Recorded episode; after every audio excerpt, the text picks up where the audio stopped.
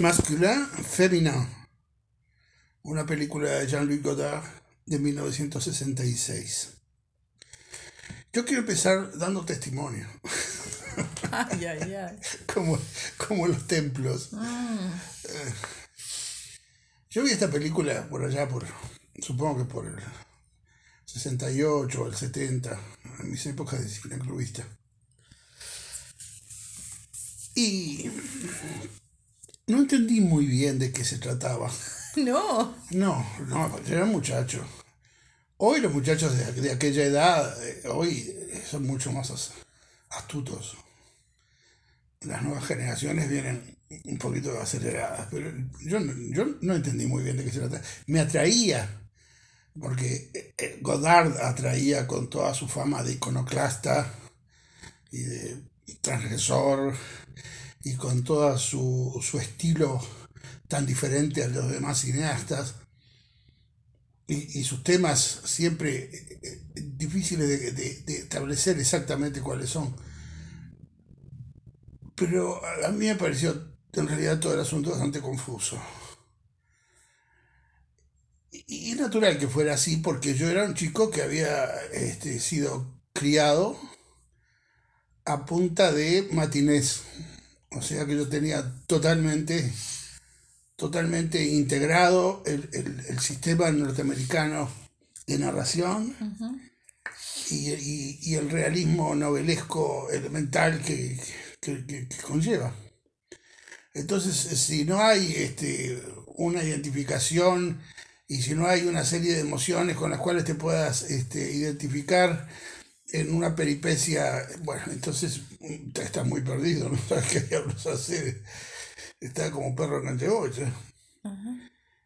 ¿Y qué entendiste ahora que entonces no? Bueno, lo que pasa es que, bueno, ahora si no entendí ahora, ya no entiendo nunca más. Por eso que es una posibilidad también.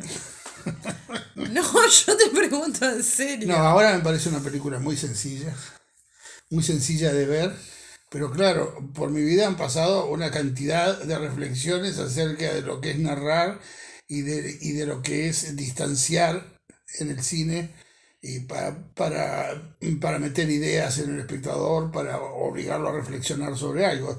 Ha pasado mucho abajo el puente, entonces ahora a mí me parece sencilla la película. Ah, pero ¿qué, qué, qué es lo que te dice? Lo que me dice es, eh, es lo que dice él. Eh, eh, hay un cartel en la mitad de la película, ¡paf! que dice, eh, estos son los hijos de Marx y la Coca-Cola. Sí. Aunque Bueno. toman Pepsi en realidad. Sí, está- está mezclado, pero el cartel dice Marx y la Coca-Cola. Mm, Y, y ese es el objetivo de la película. El objetivo de la película es mostrar una generación, una manera de estar en el mundo, que es la de esa generación, la pre-1968, en Francia, en París. Pre. Y, estos jóvenes que son? Bueno, no te permite ningún tipo de identificación. Ellos, ellos no, no- no expresan demasiadas emociones y, y- y- la manera como se relaciona este grupo de chicos que son dos muchachos y tres chicas eh, es una manera muy laxa y muy formal y son como, como en, aquel- que en aquella época era eh, todo muy formal y, y- y- y distante en las relaciones amorosas y todo. Bueno, él no intenta ninguna forma de identificación, ni está este, preocupado porque tú este, lleves emociones, no. Lo que hace él es distanciar a estos jóvenes de diversas maneras.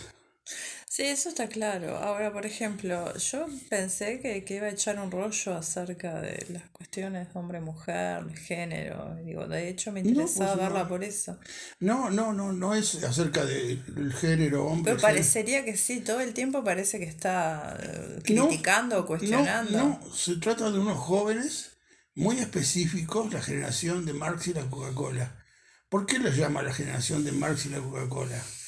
Porque son chicos que, bueno, fueron al liceo, leyeron una cantidad de cosas, tienen una cantidad de citas de Mao y de Lenin y de quien sea en la cabeza, porque son muy críticos hacia la sociedad en la que viven. Todo eso iba a estallar dos años después. Tienen rollo para el político, para lo que sea. y a la vez eh, son Coca-Cola, son chiquilines, no, no, no tienen madurez ninguna. Y, y, la manera como se comunican es una manera sumamente eh, elemental y, y, distante, ¿no? Y, la, y, la, música que escuchan, eh, eh, uno escucha Bach y el otro canta unas canciones pop melosas francesas que son este, realmente revulsivas.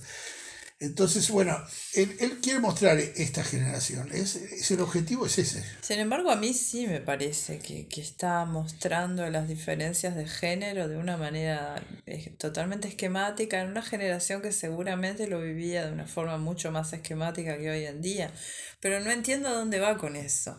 Y en muchos momentos no me doy cuenta si está hablando en serio o en broma. Eso en general me pasa con Godard. No sé si se está burlando de esa gente o, si le parecen maravillosos. Yo creo que sí, que es, bastante cruel la, mirada de, de, Godard sobre estos chicos. Creo que es bastante cruel eh, cuando los hace, porque los separa y los hace conversar. Conversaciones que se nota que están bastante este, improvisadas. Lo, que aflora es, eh, eh, es bastante la bobera, ¿no? Son bastante elementales en su manera de comunicarse y en lo que tienen para decirse. Claro, y eso lo hace dos veces, en, dos instancias, con, con diversos chicos, largas conversaciones en las cuales uno ve que, bueno, este, o no piensan nada, o no se atrevan a decir lo que piensan, Claro, vos sabés que este, yo soy particularmente sensible a formas de la estupidez masculinas y femeninas, y me parece que eso está en la película. Ellas son estúpidas de, la manera no tengo nada en la cabeza, y ellos son estúpidos de la manera voy a hacer la revolución con un escarbadiente y me voy a llevar a todo el mundo por delante. Totalmente, totalmente, es, es, así, y esa es la mirada de, de y por eso te digo que es una mirada cruel no, no, no, no se permite nada positivo para ellos.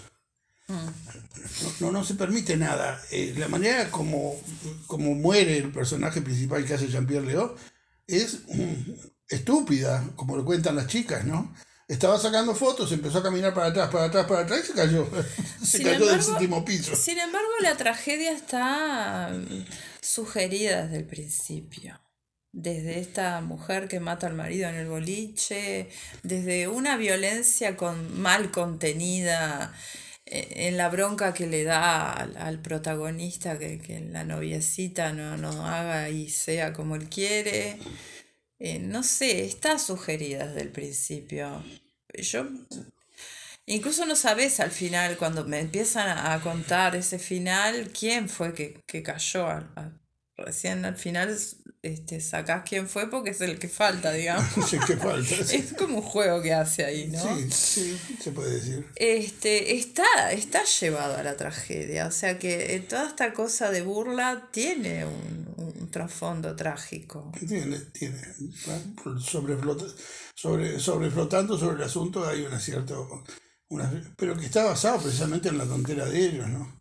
Es trágico, pero está basado en la tontera de ellos, no, no, no, hay, no hay demasiado para... La tontera puede resultar trágica. Puede resultar trágica. Y, y, esa es la manera como funciona la película, cortándola continuamente con números eh, y, y, que no tienen ninguna importancia, pero ahí te va un 12, ahí te va un 5, ahí te va un... No sé qué quiere decir, pero es una manera de cortar, de estar continuamente diciéndote para. No, no, no, no te estoy contando una preciosa historia de chicos eh, de hoy en día te estoy mostrando una generación en, el nivel propio de su estupidez. Y una de esas escenas eh, eh, que me parece significativa es la escena en la que van a, al cine todos. Porque la película, y ahí va, ahí va la razón por la cual Después Berman, hablando de Godard, se descargó, pero se descargó con toda el alma contra Godard, ¿no? Diciendo que, no tenía nada que decir y que sus películas eran vacías, etc. Porque ¿de quién es la película que están mirando? De nadie, ah. pero si tú conoces El silencio de Berman, te das cuenta de que es una especie de parodia boba de, la película de Berman, que además está filmada con ah. actores suecos.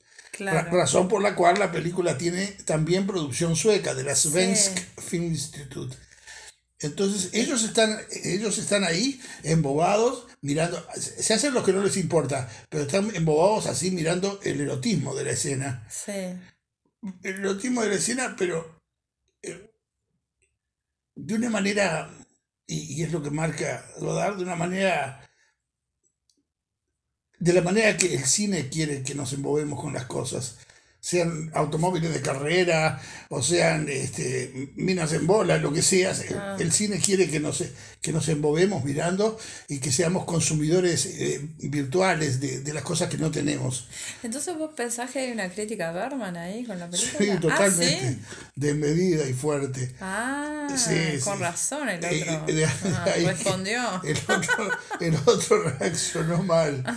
Porque Berman era, un tipo, era el tipo de gente que, que estaba muy aislado en el fin del mundo y no sé qué cosa, pero estaba atento absolutamente a todo. Claro. Y por lo demás, alguien habrá venido a decirle, ¿viste la película de Godard? ¿Y Godard por qué se la agarra con Berman, digamos? Porque el cine de Berman, eh, muy importante en los años 60 y muy visto en los años 60, en la película de El Silencio tenía dos años cuando se hizo. O sea, esto se filmó prácticamente el año después del Silencio. O sea, en el año 65, se estrenó en el 66, en el 64 todos vieron El Silencio. Eh, De manera que era una película mm, en ese momento que de alguna manera todo el mundo consideraba la gran obra de, de, de Berman. Y él lo hace precisamente de, de una manera paródica, precisamente para señalar que ese cine no es el de él. Ese cine de ir a, a erotizarse, eh, identificándose con los personajes, de, no, no es lo de él. Esa, esa es la razón por la cual Hay una moralina ahí. Sí, podía haberlo hecho con otro, con otro autor, no es específicamente con Berman, pero ya, ya que estaba Berman de moda, de muy moda, de muy, realmente. Sí, sí. Entonces eh, dijo, bueno, me manden los de un par de actores, y además creo que el, que el actor que está en la pantalla, creo que es el que hace un personaje en el silencio, en la famosa escena erótica de, de, de Lula Lindblom con, con, con un mesero. Porque en en el silencio, como en esta parodia, lo que, lo que hay es un- un- unas hermanas que están en un país cuya lengua no conocen. Ajá. Por eso que él pone que los personajes hacen "Ah", y "Uh", hacen una especie de ruidos, de ruido con los que se comunican. Ajá. Bueno, entonces eh, eh, él está tratando de decir que, que, eh, es, es una generación que está atada a ese cine de identificación y a la erótica de ese cine de identificación y, a todo lo que significa como, como sustitución de la realidad. ¿Mm? Y lo dice de esa manera específicamente, ¿no? O sea, ¿qué quiero decir con esto? Bueno, es una película política, es una película que marca el estado mental de una generación en la mirada de, Godard. Y, y esa, esa es la generación que en un par de años va a reventar en, en París con el 68 de mayo. Sí. Mayo del 68. Ajá. Pero a mí vos sabés, sabés lo que me, me confunde un poco, que me parece que Godard tiene esa misma cabeza de estos extremistas de izquierda. Incluso en la moralina, ¿no? De, ah, mirar erótica no está bien. Ah, eso te, te la llevo, este, todos sabemos que Godard terminó en, unos extremismos que son, que son prácticamente del, del orden del fund- fundamentalismo musulmán, que, que por supuesto de la boca para afuera es, es, es contrario no solo a la bebida, sino a cualquier tipo de exceso, especialmente erótico. Este, pero bueno, es Godard, es Godard. O sea, No, uno no lo puede criticar por la manera como él piensa. Si, si él ve las cosas de determinada manera, él tiene que hacerse cargo de lo que ve, ¿no? ¿Qué, qué, qué es ese, ese lenguaje del cine que, que cambió, que vos siempre insistís? Nadie hubiera hecho esa película en esa época. Bueno, pero decime algo más concreto. Nadie hubiera hecho una película que no esté basada en una narración suficientemente fuerte como para lograr la identificación de los espectadores y mantenerlos en el estado semi-hipnótico que era, era y que sigue siendo la manera como se ve el cine. Mm. Él pretende que tú seas espectador de cine, pero de otra manera, y eso nadie lo había hecho. Ah. Excepto en ciertas líneas de trabajo muy radicales como Siga Bertov, ese tipo de gente que tenía otra cabeza y que, que trabajaba para un gobierno de, de- de otro orden, ¿no? Él no, él trata de trabajar eh, con los recursos de la industria hasta que, hasta que la industria se pudre él lo tira para afuera, pero haciendo un cine exactamente al revés del, del cine industrial.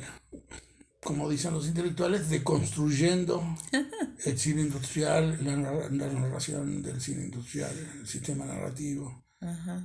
O sea que ahí en este, en esta burla de, de la escena erótica en el cine hay una deconstrucción. No, en el conjunto de la película lo hay.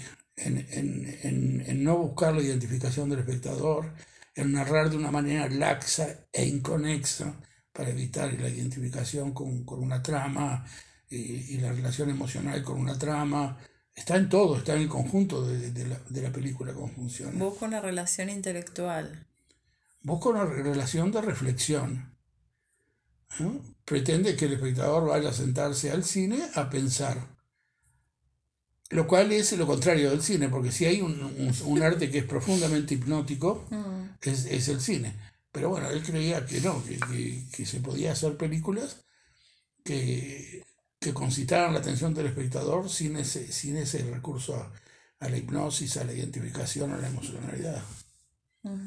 Y en ese, en ese sentido trabajó, en esos años, trabajó desde el principio, pero en esos años se, se empieza a intensificar y se vuelve más y más y más político el, el cine de él, hasta que revienta, O sea, hasta que abandona la producción industrial y se va a trabajar con grupos de guerrilleros y,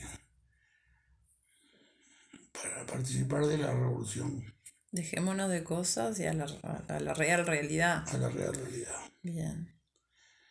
Un poco en broma, un poco en serio, pero es, es lo que se puede decir, yo pienso, hoy en día de la película de Godard, De esta película. esta Ujú. en particular. Bien.